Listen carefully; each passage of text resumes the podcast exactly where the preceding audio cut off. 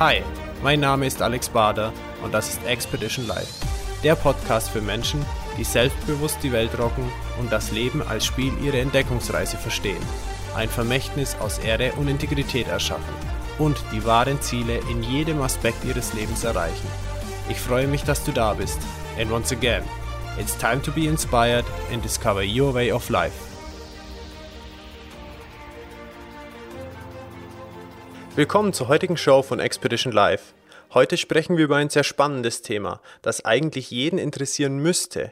Dabei spreche ich bewusst im Konjunktiv, da wahrscheinlich nicht allen Menschen und Zuhörern bekannt ist, welche Auswirkungen das Anwenden von Erzählen und Kommunizieren in Bildern und Stories, also in Geschichten, hat. Wie das nun unser Leben und Horizont bereichern und erweitern kann, weiß keiner besser als der heutige Gast. Sie ist erfahrene Storytellerin des 21. Jahrhunderts. Bitte begrüßt mit mir Petra Sammer. Hallo Petra, grüß dich. Hallo, grüß dich. Danke für die Einladung. Gerne. Schön, dass du da bist.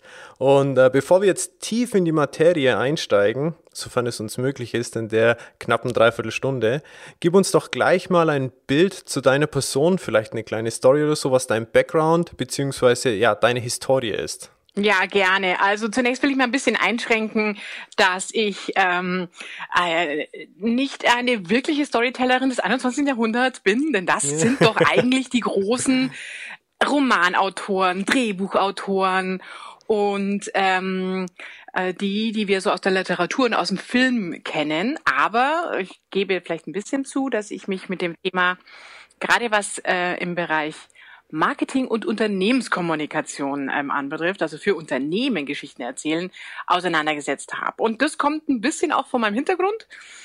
Ich habe nämlich Filmphilologie studiert, zum Schock ein bisschen meiner Eltern die okay. erstmal, naja, gedacht haben, äh, Filmphilologie, das ist ja die Interpretation von Filmen, das ist ja nicht Filme machen. Und eigentlich, äh, als ich da angefangen habe zu studieren, da gab es wahrscheinlich sechs äh, Jobs in Deutschland dafür. Das sind nämlich eigentlich Filmkritiker. Und ähm, ich muss auch zugestehen, die ersten Jahre ähm, habe ich dieses ganze Wissen auch weggepackt. Nämlich eigentlich würde man sagen fast 20 Jahre lang. Ich habe eine PR-Agentur angefangen ganz äh, klassisch als Volontärin und habe mich dann bis zur Geschäftsführerin hochgearbeitet und habe so aber in den letzten fünf, sechs Jahren das Wissen aus der Filmphilologie, die Interpretation von Filmen und Geschichten, aber wieder ausgepackt, weil in Marketing und PR das eine immer größere Rolle spielt und wir genau die Prinzipien, die diese großen Geschichtenerzähler, Autoren und auch Drehbuchautoren anwenden, genau das können wir auch im Marketing anwenden. Und so hat sich dann das Studium doch noch gelohnt. cool, schön. Jetzt hast du schon gesagt, dass du eigentlich immer angestellt äh, als Geschäftsführer oder so in einem Unternehmen warst. Mhm. Das ist Jetzt richtig. ist es ja so. Okay. Jetzt ist es ja so, dass äh, zum einen unsere Show hier von Unternehmer für Unternehmer mhm. ist, aber auch von Menschen, die wichtige Botschaften haben. Jetzt weiß ich von dir und vielleicht möchtest du da noch kurz ein wenig drauf eingehen, dass äh, also Expedition Life ist ja so auch das Leben, bewusst leben und bewusste Entscheidungen oder vielleicht unternehmerische Entscheidungen treffen im Sinn von Verantwortung übernehmen. Bei dir hat es auch so eine Situation im Leben gegeben. Ja, absolut. Also ich meine, klar, das klingt jetzt nach ganz stringenten Lebenslauf, so buh, von der Volontärin zur Geschäftsführerin. Tatsächlich bin ich das jetzt aber jetzt nicht mehr. Und das war auch ein bewusster Schritt. Ähm, ich habe das sechs Jahre gemacht, zusammen mit einer Partnerin, haben wir eine Agentur ähm, geleitet. Ich muss dazu sagen, Ketchum ist eine internationale Agentur, das heißt, wir waren ja angestellte Geschäftsführerin. Das heißt, viele der Hörer ähm, hier dieses Podcasts ähm, sind ihre eigenen Herren und ähm, so war ich äh, eigentlich schon Herr oder Herrin, wenn man das so nennen darf, einer Agentur mit 60, 70 Kollegen. Aber natürlich ist es schon nochmal was anderes, wenn man für sein eigenes Unternehmen arbeitet. Ähm, ich habe mich dann aber bewusst auch gegen diese Position des Geschäftsführers ähm, entschieden und ich anerkenne sehr, was wirklich Geschäftsführer machen, habe aber für mich selber festgestellt, ähm, es bringt mich zum Teil, gerade in der Agentur, weg von dem kreativen Arbeiten, das ich so liebe. Denn wenn man mal genauer hinschaut und was ich auch erlebt habe, als Geschäftsführer hat man natürlich viel mit Zahlen, mit Reporting zu tun. Man hat viel damit zu tun, Kunden zu gewinnen, was ja schön ist. Aber ganz, ganz konkret jetzt in so, einem, in so einer Präsentation, in so einem ersten Kennenlernen mit so einem Kunden, wir nennen das ja Pitch, also wenn wir für eine Idee pitchen, dann ist der Geschäftsführer oft in der Rolle, die einleitenden Worte zu machen, die Agentur zu präsentieren, die tollen Ideen und Strategien, das macht dann das Team, das ist ja auch richtig, das hat es dann meistens ja auch erarbeitet. Und man ist dann, wenn man den Kunden gewonnen hat, erstmal wieder raus als Geschäftsführer, das machen meistens dann ja erfahrene Kollegen. Und man hat dann wieder zu tun mit, mit dem Kunden, wenn es oft, wenn es dann Probleme gibt. Also wenn man nochmal einen Vertrag verhandelt, wenn man der Kunde mal unzufrieden ist. Und mit der Zeit habe ich mir da gemerkt, das, das ist jetzt äh, eigentlich nicht, warum ich diesen Beruf ja ergriffen habe. Ich will selber an den Ideen mitwirken, im Tagesgeschäft auch beim Kunden mitarbeiten und habe dann eben die Chance ergriffen, als unsere Agentur mit einer noch viel größeren Agentur zusammenging, nicht eine Geschäftsführerin mit Geschäftsführerin noch einer größeren Agentur zu werden, da waren wir nämlich dann 400 Leute, sondern ab, also aus, aus Hierarchie-Überlegung muss man sagen, Schritt eigentlich zurückgemacht.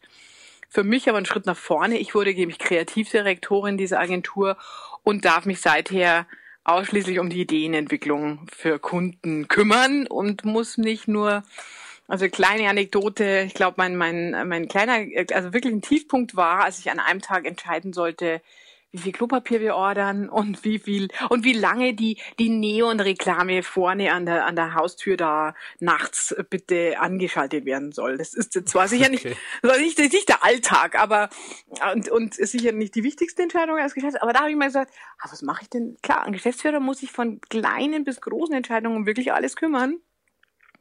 Und da glaube ich, da gab es bessere und, und ähm, ich war sehr, sehr froh, diese Rolle des Kreativdirektors zu übernehmen. Und schon sehr früh habe ich mich dann auch auf das Thema Storytelling gestürzt, weil es ganz intensiv mit Ideenfindung und auch will man Ideen ähm, gegenüber der Öffentlichkeit, gegenüber auch Mitarbeitern darstellt. Das hat ganz viel damit zu tun. Okay. Gibt es vielleicht noch ähm, irgendwie Erinnerungen, die du teilen kannst, äh, wie die Entscheidungsfindung für dich in der Zeit war, diesen Schritt wirklich zu gehen? Ähm, also, naja, wie gesagt, es gab so schon, schon Tiefpunkte, gerade wenn man so über viel Reporting saß, wo ich mir sage, hm, ist es das wirklich? Und dann muss ich aber auch sagen, wir haben die Agentur sehr solide geführt, war immer gute äh, eigentlich Ergebnisse. Ähm, aber also ein internationales Netzwerk, da werden die Entscheidungen ja wo auch New York gefällt, ne? Also wo, wo ganz woanders. Man kann da zwar mitempfehlen, aber so richtige Entscheidung fällt dann nicht mit einem angestellten Geschäftsführer, sondern die läuft dann im Headquarter. Wie dann für mich schon Entscheidung gefallen ist. Ähm, ich will aber dann schon auch ähm, eigentlich auch mitentscheiden und, und in meiner jetzigen Position entscheide ich natürlich mit, wird die Idee dem Kunden vorgestellt oder nicht. Natürlich auch die Umsetzung entscheidet wiederum der Kunde. Hm. Aber ich glaube, so ein, ähm, so ein Format, so ein Angestelltengeschäftsführer, das ist, äh, ist nicht einfach. Also das ist schon so eine, so eine Mittelposition. Man hat viel Verantwortung gegenüber auch Mitarbeitern. Ähm, aber mir fehlte dieser nahe Kundenkontakt und ähm, was ich auch jetzt mache, viel Workshops leiten, viel, viel Brainstormings organisieren, viel ausprobieren. Diese Zeit kann man sich als Geschäftsführer gar nicht so sehr nehmen. Da muss man schon schnell, präzise, so ein langes Rumsondieren ist da, glaube ich, eher hinderlich. Gerade jetzt in diesen Zeiten, wo man ja sehr schnell entscheiden muss ähm, da gab es schon so, so eigentlich so kleine Alltagsmomente, wo ich mir dachte, ah nee, habe ich, habe ich, aber ich meine, ursprünglich habe ich ja was Kreatives studiert auch. Habe ich das gem mm, gemacht, um, dann hätte ich auch BWL studieren können, glaube ich. Ähm, darum war das schon der richtige Schritt. Und wer weiß, in okay. der Zukunft ähm, kommen vielleicht noch neue Schritte. Also so ein so ein äh, Lebenslauf ist ja nicht zu Ende. Ich habe neulich ein schönes Zitat gelesen. Ich glaube vom Gründer von ähm, von Alibaba, diesem chinesischen Online-Portal, der sagte, so bis 20 entwickelt man, entdeckt man so seine, seine Fähigkeiten. Zwischen 20 und 30 wird man immer besser in dem Job, was man tut. Zwischen 30 und 40 ähm, ist man eigentlich so am Peak auch seines Könnens und er rät, man solle da die Pferde nicht wechseln, weil man da genau äh, gut auf dem arbeitet, was man sich lange Jahre, auf das man sich vorbereitet hat. Und ab 40, ähm, 50 ähm, ist die Zeit, wo man zurückgibt, wo man auch, ähm, wo man Junge einarbeitet, wo man sein Wissen weitergeben soll ähm, und, und den, der nächsten Generation helfen soll, in diese Position zu kommen. Und das fand ich eigentlich eine ganz schöne Reise so einer, so einer gesamten Karriere. Ähm, mit jeweils so 10er, 15er Schritten immer so ein bisschen eine andere Vision vor sich zu haben und in diesem Bereich weitergeben, da befinde ich mich ja jetzt. Also, und es macht mir okay. auch Spaß, Wissen weiterzugeben, auch gerade an junge Kollegen. Also das heißt, du bist jetzt mit dem Thema, worüber wir heute sprechen und äh, da, wo du jetzt für dich heute positioniert bist, ist ja eigentlich dein Ding, oder? Sehr. Also da merke ich, ist spannend eigentlich, dass sich dann fast unbewusst so ein Kreis schließt. Darum habe ich auch am Anfang erzählt, dass ich ähm, eigentlich was ganz was anderes ja studiert habe, wer in die, also vor 20 Jahren in die PR ging, kam eigentlich klassisch aus dem Journalismus. Ich hatte da zwar auch so ein paar Schülerzeitungen habe ich gemacht, ich habe für die für die SZ auch so ähm, ein bisschen gearbeitet. Ich war immer schon so Text, hat mich auch interessiert. Ähm, aber dieses, dieses Erzählerische und, und äh, gerade auch diese Analogien, die ich jetzt viel nehme aus dem Film, das wiederzuholen, ist eigentlich recht schön. Da sagen wir, da schließt sich fast so ein Kreis.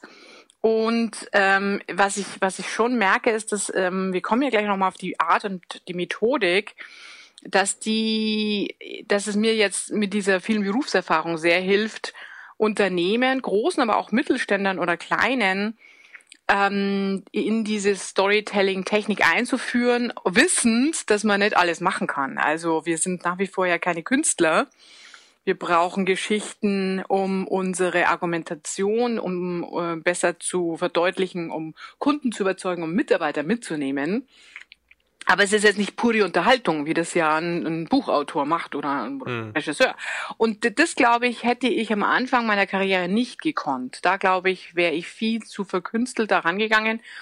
Jetzt mit diesem, mit dieser langen Erfahrung in der PR kann ich das, glaube ich, ganz gut kombinieren mit was, was funktioniert denn auch wirklich im Unternehmen. Ja. Schön, also, also ähm, ich bin echt gespannt jetzt drauf und ich möchte anknüpfen an die Geschichte, die du gerade eben so erzählt hast in den Zehnersprüngen. Wir haben ja einige Fragen jetzt auch vorbereitet zum Thema Storytelling. Vielleicht wollen wir mit dieser Art Reise starten und einfach mal abheben, ähm, so jetzt auf der, auf der äh, auf der Startbahn beschleunigen und, und abheben im Sinne von, was ist Storytelling eigentlich, Petra? Ja, das ist eigentlich die schwierigste Frage von allen. Es gibt, es gibt, wir müssen ja abheben, wir müssen hochkommen.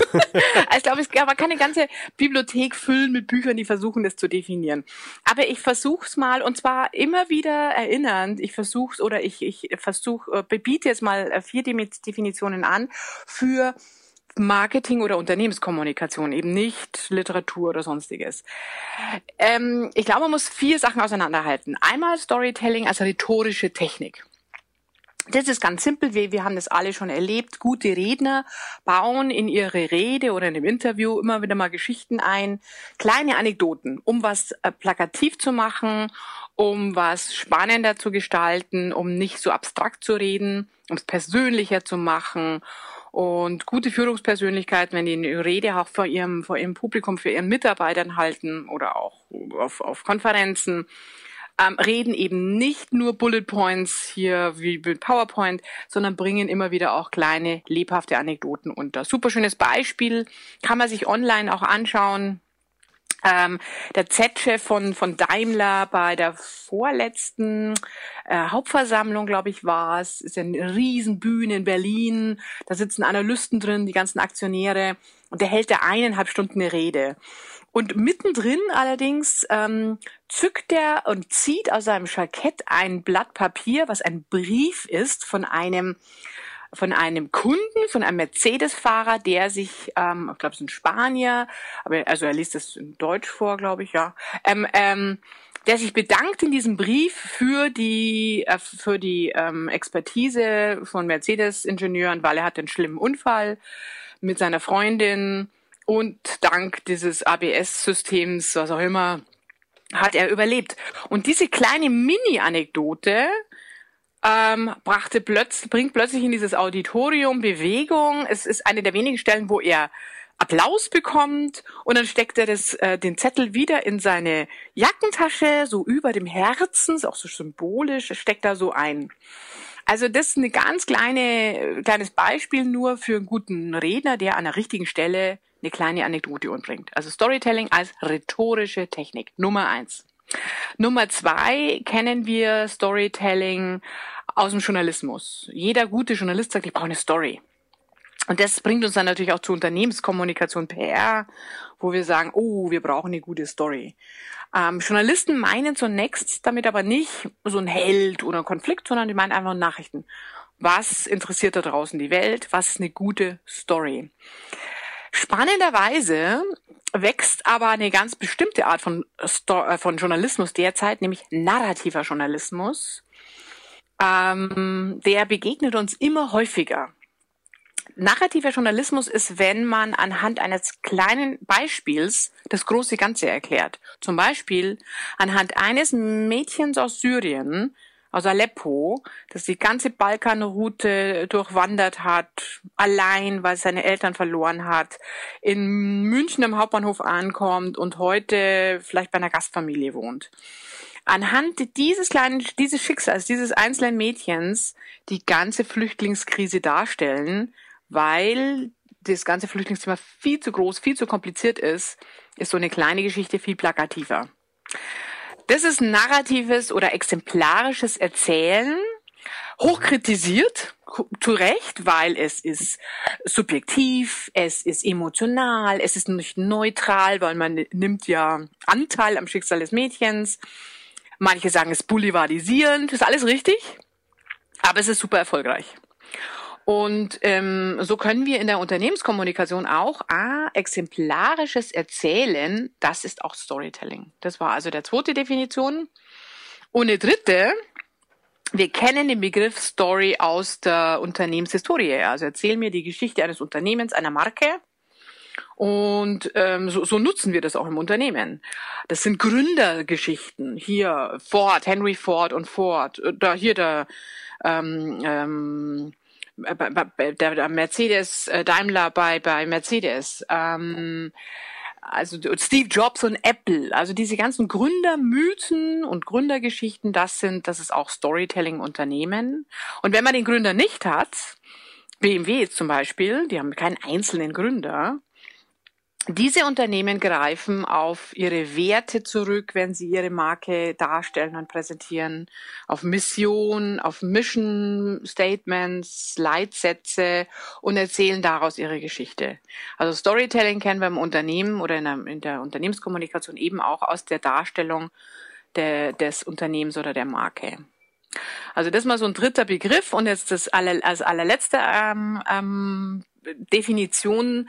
Wir spechten auf diesen Begriff jetzt so stark, weil wir natürlich die Erfolgskonzepte von ähm, Drehbuchautoren oder Buchautoren, Romanautoren gerne für Marketing und PR anwenden wollen. Und da gibt's ein paar Erfolgsgeheimnisse, die uns sehr, sehr helfen. Nicht alles, aber es gibt so ein paar Bausteine, die sehr, sehr wichtig sind und die wir nutzen können und die uns vor allem in dieser Zeiten, wo es äh, angeblich haben wir ja nur noch eine Aufmerksamkeitsspanne von acht Sekunden, hat irgendjemand rausgekriegt, glaube ich, eine Microsoft-Studie.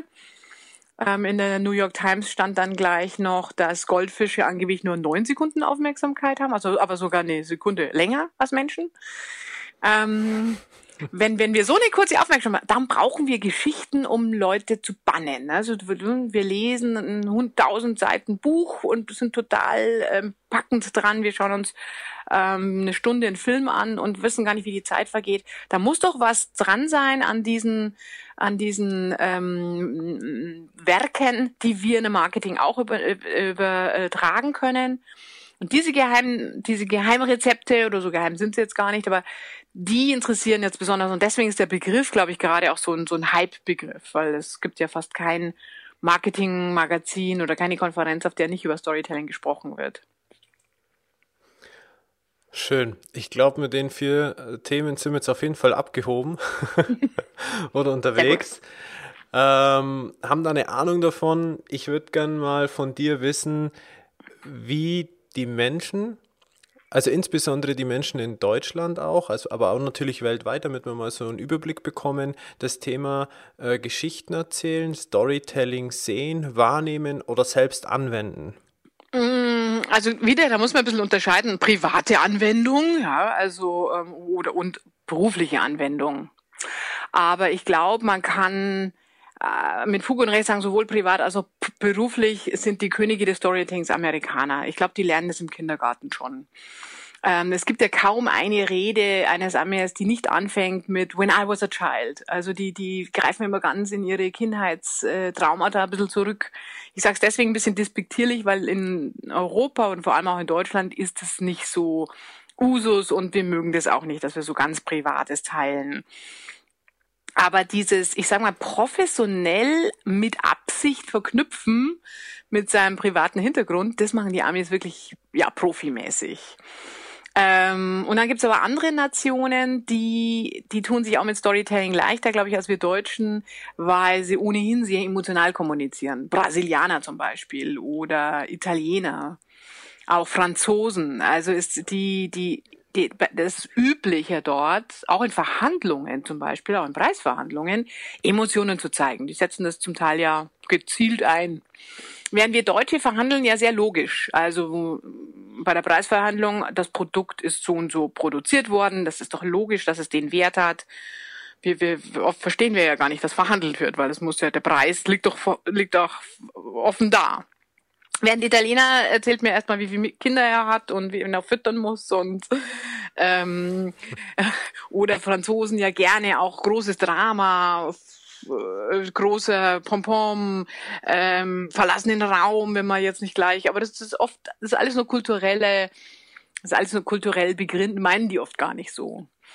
Und, und deswegen tun sich manche Nationen, glaube ich, äh, auch persönlich angewandt, also für, für Storytelling ein bisschen leichter als vermeintlich wir Deutschen, wo wir doch ähm, nüchterner, solider kommunizieren. Aber es gibt einen Vorteil, den wir Deutschen haben, wenn es um Storytelling geht, den wir oft unterschätzen. Wir lieben Probleme. Wir lieben es, wenn, wenn ein deutscher Ingenieur ähm, eine Maschine sieht und gleich mal sagt, da ist ein Problem, da ist ein Problem, dann ist es ja nicht Kritik, sondern dann drückt er ja damit eigentlich aus, dass er Interesse hat an dem Thema das ist ja auch, manche Nationen haben ja ein Problem mit uns, weil wir ja immer so. Ja, ich wollte gerade sagen, die Amerikaner können das gar nicht. Hören. nee, und weil sie es, glaube ich, auch manchmal ein bisschen missverstehen, weil wir meinen das ja nicht negativ, sondern das zeugt, zeugt ja davon, dass wir Interesse dran haben. Ich glaube, man müsste eher kritisch sein, wenn der Deutsche gar nichts sagt. Dann ist es, das ist eher Kritik. Aber zurück zum Storytelling. Eines der Erfolgskriterien oder was eine gute Geschichte ausmacht, ist ein Konflikt oder ein Problem. Ähm, Robert McKee ist so ein, so ein Drehbuch-Guru in LA. Angeblich gehen 60 Oscar-Gewinne auf dem seine Coaching zurück. Sagt in seinem Buch, der hat einen, also kann ich nur empfehlen, wer sich tief damit auseinandersetzen will, heißt das Story, 1000 Seiten. Wenn man das gelesen hat, dann weiß man, wie ein Drehbuch funktioniert. Und der sagt, good stories come from the dark side. Also gute Geschichten kommen aus dem Dunkeln. Und das sieht man das, das weiß man eigentlich, wenn man ins Kino geht. Wenn wir ins Kino gehen, dann schauen wir uns ja 100 Minuten Problem an. Also es wird immer schlimmer und schlimmer für den Helden. Und man denkt sich ja so parallel, oh Gott, wie kommt der da raus? Man macht sich vielleicht so, überlegt sich selber so eine Lösung oder hat eigentlich gar keine Vorstellung, wie sich das, wie das enden soll. Und ein wirklich guter Film endet in den letzten fünf Minuten überraschend. Wir, wir gehen aber nicht ins Kino und schauen uns 100 Minuten Lösung an. Das ist langweilig. Und so ist so manche Pressemitteilung und Marketingkommunikation halt 100 Minuten Lösung und deswegen langweilig und nicht Storytelling. Ähm, weil wirklich Spannung, die wir ja lieben an der Story, die kommt aus der Darstellung des Problems.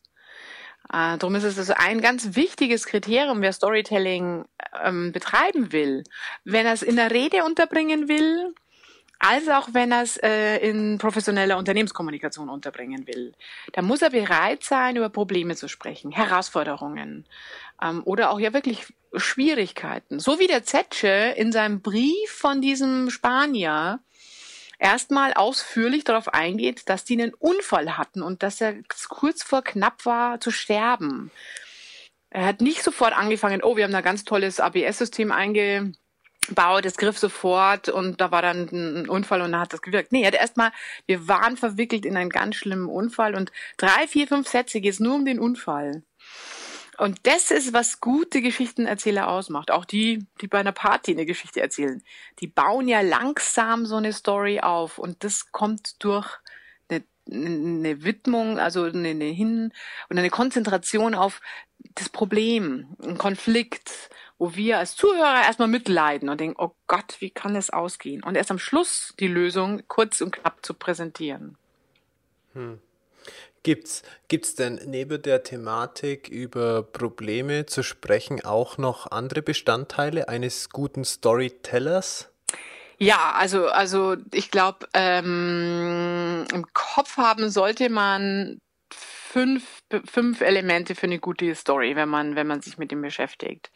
Ja, dann schieß mal los. Die erste Grund ist, oder das erste, der erste Aspekt ist, jede gute Geschichte braucht einen Grund, erzählt zu werden. Und das klingt jetzt banal, man glaubt aber gar nicht, wie oft das äh, vergessen wird. Ähm, jedes, jedes Märchen hat ja irgendeine Moral. Das lernt uns irgendwas, es lehrt uns etwas. Und so sollte auch in der Unternehmenskommunikation am Ende jeder Geschichte ein guter Grund sein, warum sie erzählt wird. In der Regel bestätigt eine gute Geschichte in der Unternehmenskommunikation die Werte eines Unternehmens oder einer Marke, belegt etwas, für was die Marke steht. Also nicht, nicht wahllos irgendwelche Stories erzählen, sondern immer zum richtigen Grund hin erzählen. Das zweite, was eine gute Geschichte ausmacht, und auch das ist für Marketing und, und PR eine echte Herausforderung, ist, jede gute Geschichte hat einen Helden. Besser aber ausgedrückt, einen Hauptdarsteller oder ein, also einen, einen Main Character, sagen die Amis. Das ist deswegen nicht so, so leicht für, für professionelle Kommunikatoren, weil wir ja meistens von Zielgruppen sprechen. Wir, wir, wir machen Kommunikation für Ingenieure, Maschinenbau oder für Hausfrauen von 25 bis 49. Bei guten Geschichten wird aber eine Person rausgegriffen. Ich gehe nochmal auf das Z-Beispiel. Ein Spanier, den, der kriegt, hat sogar einen Namen. Er sagt sogar, wie der heißt. Ähm, das ist oft nicht leicht, ähm, den wirklichen einen rauszugreifen. Man muss ja dann weiß ich nicht, zigtausende an Kunden weglassen. Dieses Auswählen ist nicht so leicht. Ja, im Marketing spricht man doch da immer von einem Kundenavatar. Ja, ja, wobei ein Avatar eigentlich was Abstraktes ist. Das ist ein Konstrukt. Okay. Während also in einem und, Story. Und da braucht man ganz, ganz konkrete Person da dafür. ganz genau. Die okay. kann schon fiktiv sein. Äh, wenn man mal überlegt, hier die Story Edeka haben bestimmt viele gesehen, letztes Jahr an Weihnachten oder schon vor zwei Jahren, dieser Heimkommen-Spot, wo dieser Opa fiktiv seiner Familie eine Todesanzeige schickt, es aber fingiert, dann kommen die alle nach Hause, weil vorher haben sie ja alle abgesagt, dass sie an Weihnachten nicht kommen können. Dann schickt er diese Todesanzeige ähm, ähm, und dann kommen sie alle ganz tot betrübt nach Hause und Papa lebt aber und sagt, wie hätte ich euch denn sonst nach Hause, wie hätte ich euch dort zusammengebracht? Also das ist eine fiktive ja. Geschichte, aber wir, wir sehen diesen Opa schon, das ist eine konkrete Person, wir identifizieren uns mit dieser Person. Also die, die, ähm, aber ein Avatar würde eher das, die machen das in der Regel abstrakter, sind also abstrakte Personas. Okay. Und also wir brauchen Grund, wir brauchen Helden. Drittens habe ich schon gesagt, wir brauchen Konflikt. Wie gesagt, für Marketing und PR nicht einfach, weil die eigentlich antreten, Lösungen zu kommunizieren und nicht Konflikte. Also das ist großer Unterschied eigentlich zu, zu Storytelling. Viertens, Storytelling und Storyteller müssen zulassen und es auch einüben, emotional zu werden und Emotionalität zu wecken. Als ich in dem Job angefangen habe, kam ich ein bisschen aus dem Journalismus und habe in der PR, in der Agentur, bin ich da angetreten, Unternehmen zu helfen, zu informieren. Kunden zu informieren, Journalisten zu informieren, sachlich zu Fakten zu vermitteln. Heute ist mein Job aber ganz anders. Heute heißt er durchaus auch mal ähm, Zielgruppen oder Zuhörer zu Tränen zu rühren, zum Lachen zu bringen. Ähm, also diese, diesen Entertainment-Aspekt, den, der, der ist ganz entscheidend für Storytelling. Und wenn man nicht gewillt ist, das zu tun, dann wird schwierig. Dann, dann wird es auf keinen Fall eine Geschichte, dann bleibt es immer nur eine Darstellung. Also diese Emotionalität ist ganz, ganz wichtig und sie, die Emotionalität kommt einher, wenn ich mir einen Hauptdarsteller rauspicke, über den erzähle, über den berichte oder vielleicht über mich selber, also was ich von sich selbst was äh, preisgeben. Und wenn man diesen Hauptdarsteller dann in der Geschichte auch verfolgt, äh, wie er einen Konflikt oder ein Problem durchlebt. Da entsteht die Empathie beim Zuhörer. Da leiden wir mit. Und je, je blumiger und, und, und facettenreicher ich das ausgestalte, diese Reise, gibt ähm, da die Theorie des, des ähm, die, die, die, die Heldenreise. Der Held zieht ja aus seinem gewohnten Umgebung, besteht Abenteuer und kommt dann wieder sozusagen zurück. Das ist so die literarische Vorlage hinter vielen Geschichten.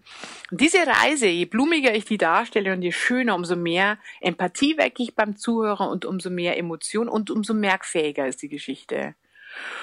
Und der letzte, der fünfte Aspekt, jede gute Geschichte ist viral. Viralität ist nicht erfunden vom Internet. Äh, gute Geschichten werden immer weiter und weiter erzählt. Hänsel und Gretel wir wurden von Generation zu Generation weiter erzählt. Äh, Rotkäppchen haben erst, ähm, also es, es ist zwar niedergeschrieben bei den Gebrüdern Grimm, hier in den Kinder- und Hausmärchen, 1820 glaube ich, aber erst vor kurzem haben Anthropologen das Muster von, von Rotkäppchen im indischen ähm, Lied oder in der indischen Sage gefunden. 3000 Jahre alt, dieses Lied. Da ist es zwar kein Wolf, aber es ist ein Tiger, aber ansonsten der Rest ist gleich. Mädchen geht in den dunklen Wald und trifft eben auf diesen Tiger. Also Geschichten werden, gute Geschichten werden weiter und weiter erzählt. Und so muss ich auch versuchen, meine Geschichte zu erzählen, dass sie weiter erzählbar ist.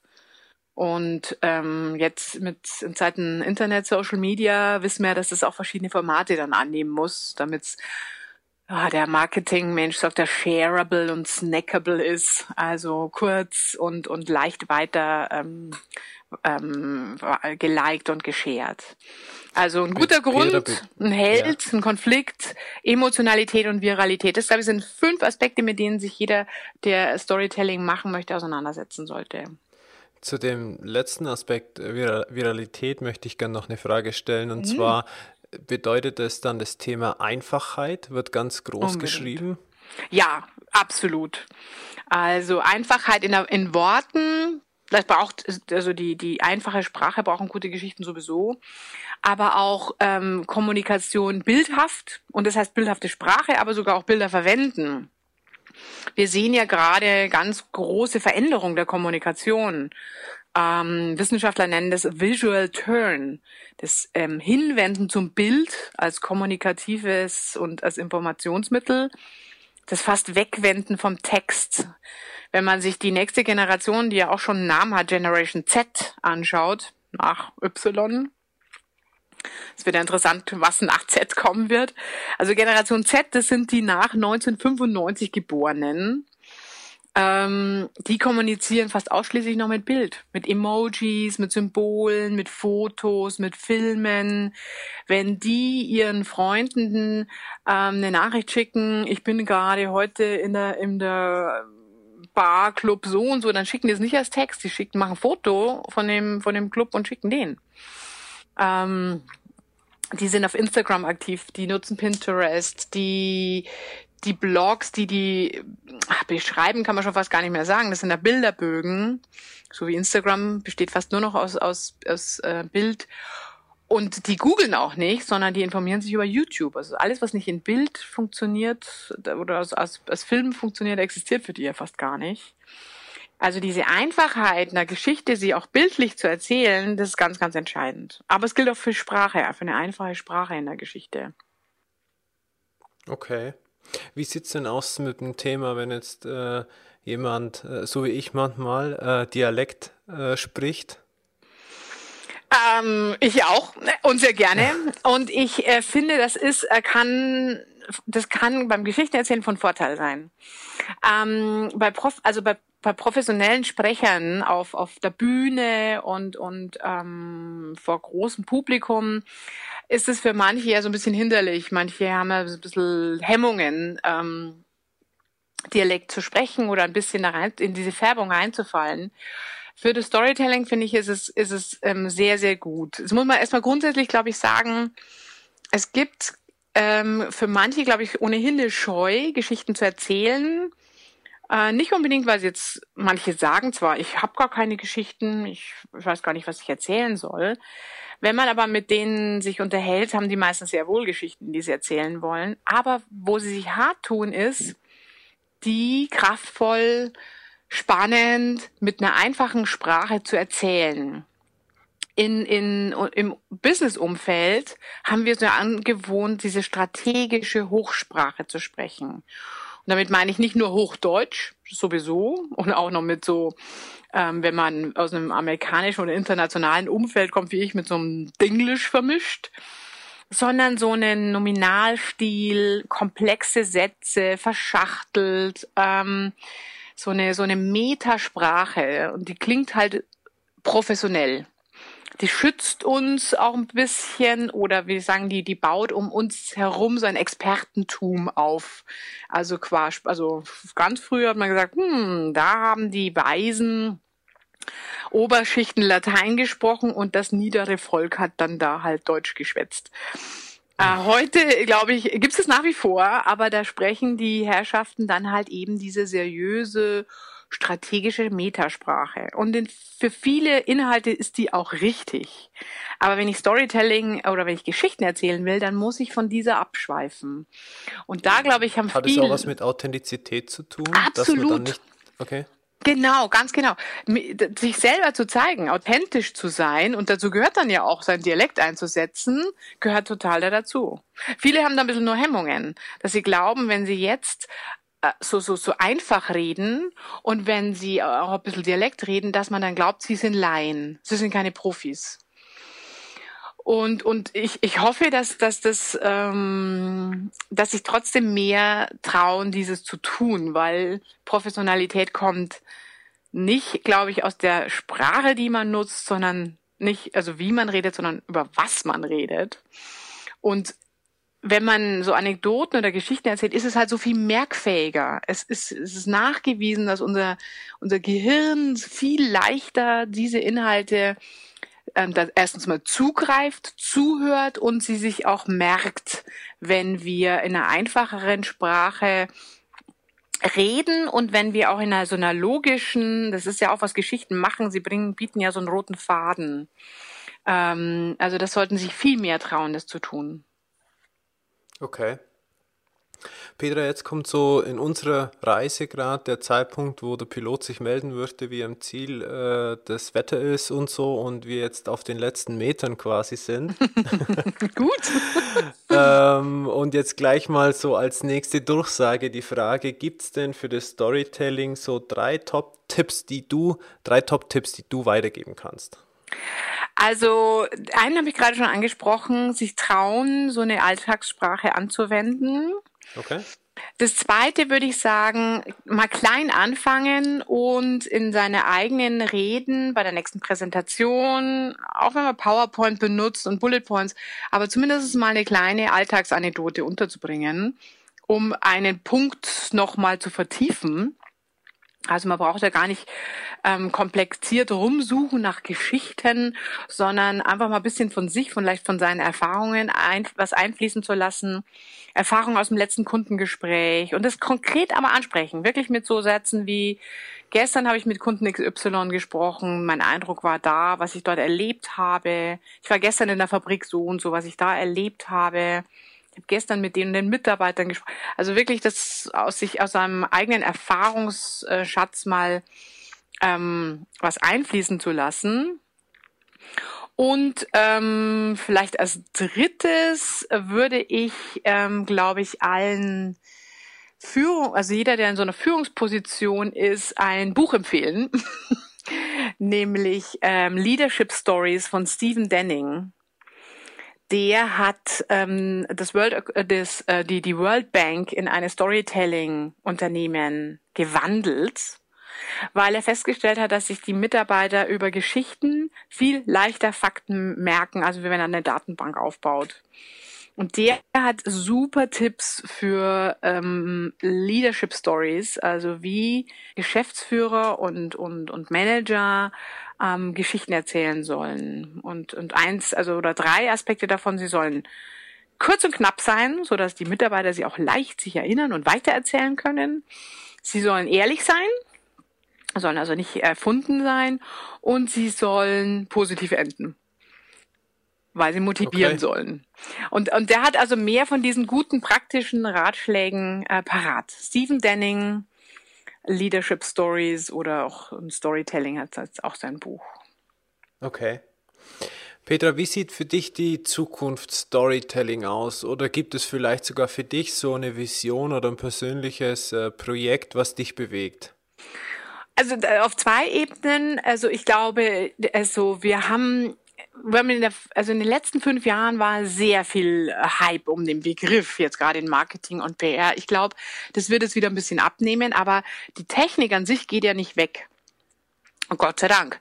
Sie ist eine, eine, eine wissenschaftlich auch nachgewiesen, auch in, in, von Neurowissenschaftlern ja auch nachgewiesen, eine effiziente Methode, Menschen zu berühren, zu erreichen, Aufmerksamkeit äh, zu, zu erzielen. Ähm, aber ich würde mir wünschen in der Zukunft, und, und das treibt mich auch weiterhin um, dass mehr, mehr, gerade auch Führungspersönlichkeiten, Vorstände, Manager trauen, sich ähm, mit Storytelling zu beschäftigen und sie auch tatsächlich anzuwenden, ähm, dass sie da also zu einer kraftvolleren Art der Präsentation auch kommen und auch das Unternehmen in der Unternehmenskommunikation zukünftig besser Geschichten einbauen und eben nicht nur Lösungskommunikation machen, ähm, also da mehr abwechseln. Und die zweite Ebene ist, dass ich ähm, gerade an der zweiten Auflage für mein ähm, Buch Storytelling arbeite. Das heißt, da kommen ähm, neue Beispiele rein. Also ich sammle laufend ähm, Beispiele guter Anwendung. Und so überarbeite ich jetzt gerade mein Buch zum Thema Storytelling. Heißt auch ganz einfach Storytelling. Und das kommt im Oktober raus. Das ist für mich so das nächste größere Projekt. Mich würde ganz kurz noch interessieren, Visual Storytelling als Stichwort? Ja, gutes Stichwort. Das ist ähm, ein zweiter Baustein oder den ich verstärkt, das ist eigentlich auch Ausbau. Ähm, auch dazu gibt es ein Buch, ähm, weil man da natürlich auch viel angucken muss. Ähm, wir, wir, ich habe diesen Visual Turn oder Iconic Turn ja schon angesprochen, also dass sich unsere gesamte Kommunikation oder mehr und mehr in der Kommunikation von Text auf Bild umstellt. Das heißt für uns Profis, dass wir uns auch ähm, umstellen, auch in der, in der eigenen Kommunikation umstellen müssen. Denn viele von uns sind ja professionell in Text. Also wir sind ja ähm, wir sind ja in der Regel seit zehnten, zwölften Lebensjahr ähm, von da an widmen wir uns fast nur noch mit Text. Also interessanterweise fangen wir ja mit Malen und Zeichnen an. So erstmal so Punkte, Striche machen die Kleinkinder, Kreise und irgendwann merken wir auch, dass dieses, was wir da kritzeln, dass das symbolhaft ist. Oh, das ist eine Sonne. Die Eltern sagen einem dann, hey, toll, hast eine Sonne gemalt, die ist aber gelb. Also lernen wir, gelbe Sonne ist oben. Und so mit sechs, sieben sind wir professionelle visuelle Storyteller. Wir haben genügend Symbole gelernt, so wir wissen, wie man ein Haus malt, wie man ein Auto ungefähr, ungefähr malt, Baum, Gras, äh, Wolken. Wolken malen wir ja blau als Kinder, obwohl Wolken ja eigentlich gar nicht blau sind sondern weiß. ähm, aber wir wissen, und wir können dann kleine Geschichten zeichnen. Und aber so mit 10, 12 versuchen wir es zwar immer genauer, merken aber, nee, das ist jetzt, irgendwann merkt man, das ist ein Symbol. Das ist, ist, ist was ich auf dem Blatt habe, ist nicht das, was ich in der Welt sehe.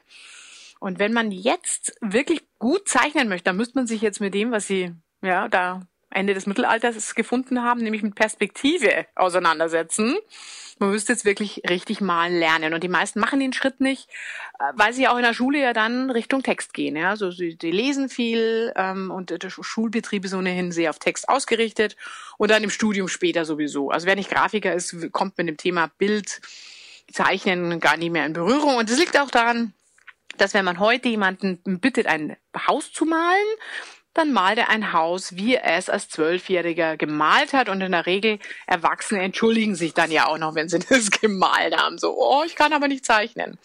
Das liegt daran, dass man das so mit 10, 12 aufgehört hat. Und, und jetzt, wenn wir aber visuelles Storytelling machen wollen heute und wenn wir sehen, die Welt da draußen wird immer visueller, dann müssen wir, zumindest hier im professionellen Umfeld, Marketing, PR, Unternehmenskommunikation, diese Regeln wieder lernen. Und genau darum geht mein, mein äh, neuestes Buch und ähm, mache auch viele Vorträge da dazu, um zu sensibilisieren, wieder gut erstmal hinzuschauen. Man muss da bewusster auch mal gucken, mal lernen wieder, was macht eigentlich mein Auge. Und ähm, auch mh, mm, genauer hinschauen, welche, welches Bildmaterial heute denn eigentlich erfolgreich ist und welche Art von Visuals, also Bilder, Grafiken, Infografiken, Filme gut geeignet sind, um Geschichten zu erzählen. Okay. Ja, schön. Das Buch ist, gibt es das schon? Beide ja, Bücher ist es da? Beide, okay. beide Bücher gibt es schon, genau. Dann packen wir die auf jeden Fall mit in die, in die Show Notes mit rein. So, Petra, wir haben jetzt noch äh, zwei Minuten ungefähr. Das heißt, äh, Landung. ähm, um bei der Story zu bleiben und beim Bild. Das bedeutet, ähm, gibt es für dich irgendwelche Mentoren, Menschen, die dich inspiriert haben oder noch andere Bücher, als die du jetzt genannt hast oder Medien, die man sich zu dem Thema mal anschauen kann?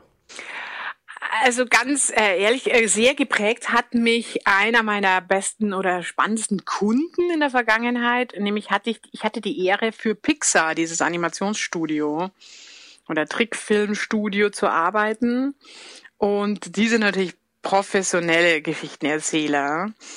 Ähm, dort habe ich sehr, sehr viel gelernt, ganz äh, sowohl was Geschichten erzählen angeht, als auch was PR angeht. Zum Beispiel haben die ja jedes Jahr einen Oscar gewonnen und als PR-Verantwortliche sagt man, Mensch, wir müssen da ganz viel informieren das ist total super, wenn er einen Oscar gewinnt. Und äh, da bekam ich zum Beispiel die Ansage, nee, nee, Petra, das ist ein Selbstläufer. Da muss man nicht noch zusätzlich PR machen. Alle wissen, dass wir den Oscar gewinnen. Ich möchte, dass, ähm, dass du PR machst für die kleinen Filme, für die Kurzfilme. Denn mit denen gewinnen, also mit denen gewinnen und trainieren wir unsere Nachwuchsregisseure und die werden dann, wenn, wenn wir die ähm, über diese Kurzfilme ähm, ausgebildet haben, den nächsten Oscar gewinnen. Das war eine echt, echt eine schöne Erfahrung und wurde man auch nochmal wieder völlig neu justiert, nicht immer nur nach den Großen zu blicken, sondern langfristig zu schauen. Ähm, also es ist sehr beeindruckt, das Unternehmen. Und ähm, das bringt mich auch zum Tipp, wer sich mit Storytelling auseinandersetzen möchte, sind Bücher hilfreich, ja. Also Stephen Denning habe ich schon genannt, Robert McKee Story habe ich auch schon genannt. Ein dritter Klassiker, den man sich dazu anschauen sollte, lesen sollte, ist sicher ähm, Jonathan Gottschall. Das Buch heißt ähm, Storytelling Animal, also ähm, geht davon aus, dass wir Menschen uns als, als Menschen eigentlich auszeichnen, weil wir Geschichten erzählen. Das tun ähm, Tiere ja nicht. Also auch das ist eine der Basisbücher, ähm, aber noch viel spannender und vielleicht auch nochmal unterhaltsamer ist es, sich ähm, äh, im Internet, in YouTube einige TED Talks anzuschauen. Also TED, diese Konferenz, die ja, äh, glaube ich, steht für Technology Entertainment Design, TED. Ähm, wo immer wieder Wissenschaftler, Visionäre zusammenkommen und ähm, so 18 Minuten Vorträge halten. Und dann sehr beeindruckender dazu ist von ähm, Andrew Stanton, der ist der Regisseur von Toy Stories von Pixar, der die Prinzipien des Storytellings ähm, erläutert. Also das kann ich sehr, sehr empfehlen. Und es gibt so einige andere auch ähm, gute äh, Vorträge über Storytelling innerhalb dieser TED-Konferenz. Also das glaube ich eine ganz das gute Quelle. Das können wir so machen, dass wir die auch mit in die Show Notes als, Links, äh, als Link mit reinpacken. Sehr gerne. Ja, super. Okay, so Petra, abschließende Frage und dann äh, sind wir angekommen. Wie bist du zu kontaktieren? Ähm, über, über Twitter, über ähm, LinkedIn, über Xing, alles immer ganz einfach mit Petra Sammer. Oder es gibt auch auch eine E-Mail-Adresse, die heißt Samapetra. Wer bayerisch kann, weiß, dass wir im Bayerischen immer den Nachnamen vorher sagen. Also samapetra at gmail.com, aber gerne auch in allen möglichen Netzwerken. Okay, wunderbar. Dann sind wir angekommen, Petra. Ich danke dir für diese spannende Reise mit dir. Es hat mir wie immer Spaß gemacht, mit dir zu sprechen und ich freue mich weiterhin mit dir im Kontakt zu sein. Schön, dass du da warst. Dankeschön. Ähm, danke, dass ich ähm, auch dabei ähm, sein durfte und viel Spaß weiterhin mit Expedition Live.